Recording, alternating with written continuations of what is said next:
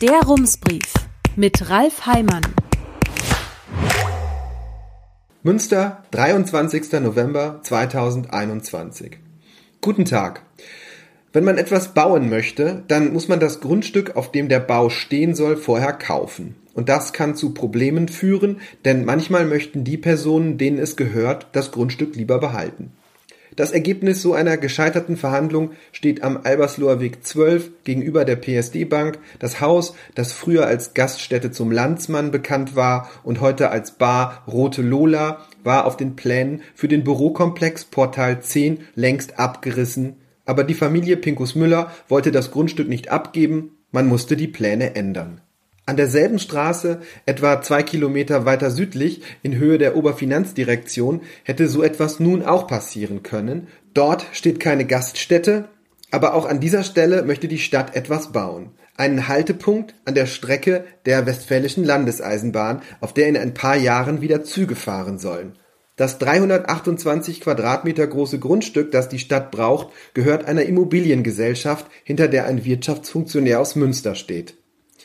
Wir haben uns entschieden, den Namen des Mannes nicht zu nennen, denn er steht nicht in Verdacht, etwas Illegales gemacht zu haben. Hier geht es auch um private Dinge und in dem Fall muss man abwägen zwischen den Nachteilen, die einer Person entstehen, und den Vorteilen für die Öffentlichkeit. Man könnte das hier auch anders bewerten, denn der Mann hat sein Privates selbst zum Teil einer öffentlichen Sache gemacht.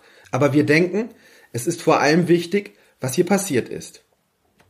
Es ist ein Handel zustande gekommen. Der städtische Liegenschaftsausschuss hat diesen Handel am 28. September einstimmig beschlossen. Am Ende waren sich alle Parteien darin einig, dass es besser sei, den Handel einzugehen, als auf ihn zu verzichten. Doch die Diskussion über Punkt 6.1.3 der Tagesordnung begann mit einiger Verwunderung im Kreis der Ausschussmitglieder. So beschreiben es mehrere Menschen, die anwesend waren. Verwundert waren sie darüber, was der Stadt in dem Papier mit der Nummer V0646 2021 vorgeschlagen wurde.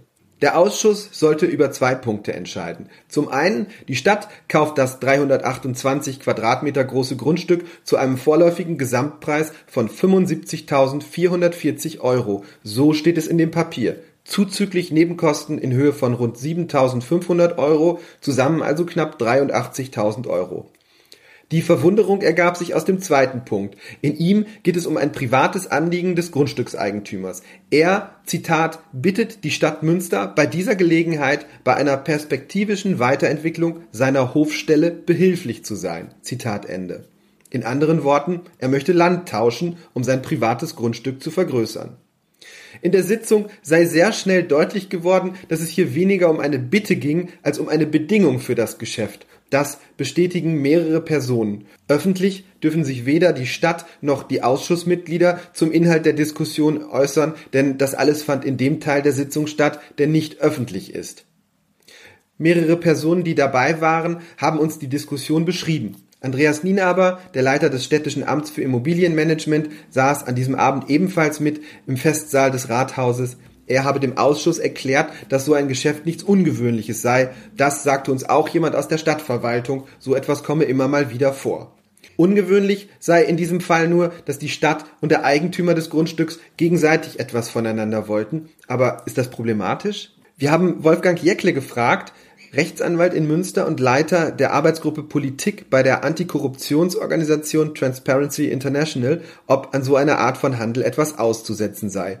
Rein wirtschaftlich gesehen scheint der Stadt durch das Zusatzgeschäft kein Nachteil zu entstehen, sagt er. Insofern sei gegen den Handel nichts einzuwenden.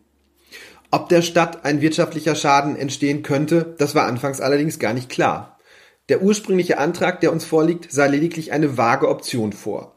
Die Stadt hätte dem Mann sechs Hektar Land in St. Mauritz übertragen, im Wert von knapp 600.000 Euro. Dafür bekommen hätte sie sechs Hektar Land an irgendeinem anderen Ort, der noch gar nicht bekannt war. Der Grund dafür steht auf Seite 2 des Papiers. Der Mann, Zitat, verfügt derzeit über keine geeignete Tauschfläche. Zitat Ende. Er müsste das Land selbst erst kaufen. Könnte er der Stadt für die sechs Hektar in St. Mauritz also eine Ackerfläche in Brandenburg unterjubeln? Das Presseamt gibt eine allgemeine Auskunft. Zitat, generell kauft die Stadt Münster Flächen im Stadtgebiet an. Dies gilt auch für Tauschgeschäfte. Zitat Ende. Nur, wo steht das? In der Ausschussvorlage ist es nicht zu finden. Dort stand zunächst auch nichts über den Gegenwert, den die Stadt für das Ackerland erhält, das sie nun eventuell abgeben wird. Es hätte also passieren können, dass sie für ein Stück Land im Wert von 600.000 Euro ein anderes Stück Land bekommt, das nur halb so viel wert ist. Aus der Niederschrift geht hervor, dass der Ausschuss das noch verhinderte. Man ergänzte den Satz, Zitat, bei unterschiedlichen Bodenrichtwerten findet ein finanzieller Ausgleich statt. Zitat Ende. Ist das Stück Land weniger wert, bekommt die Stadt dazu also noch Geld.